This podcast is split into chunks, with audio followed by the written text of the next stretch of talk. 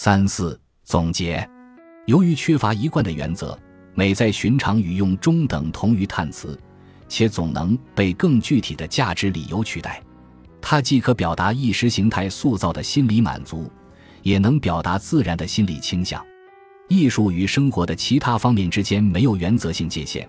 关于何物是艺术，何物不是的价值判断受历史前见影响，因此它本身是一种偏见。美与艺术这两个概念是冗余的，它们的特权继承自彼岸和俗世的区分。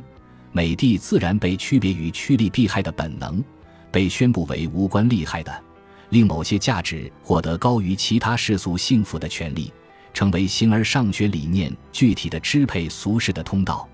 然而，审美价值的特殊地位只是虚构，审美态度是直觉的而非反思的，不权衡考量诸价值，固守这一意义只会折损其真诚性与严肃性。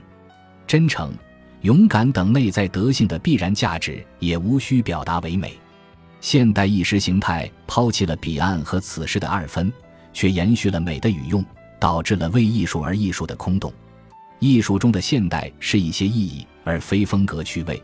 为了保持智性真诚，现代艺术在美沦为装饰之后，远离了旧时代的趣味。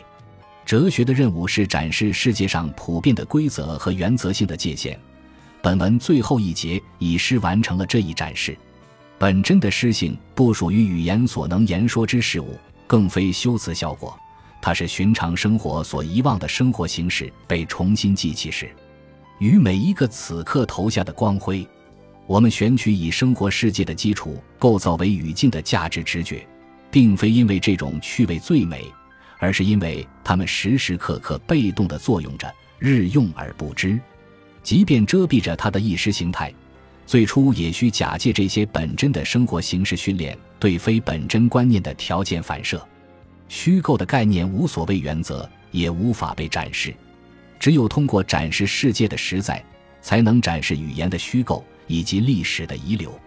美与艺术这两个概念提供空洞的答案，纵容思维的懒惰，造成理论上的假象和实践上的特权。本文的意图之一便是治疗这种文化式疾病，希望千年之后，美与艺术仅存于古代语言，彼时已换用更准确。更丰富的语言的人类也将无法理解这一意图。然而，相比来者之事，作者更本真的心愿是能有更多世间的赤子焕发出生命本真的光彩，照亮我们此刻共在的这世界。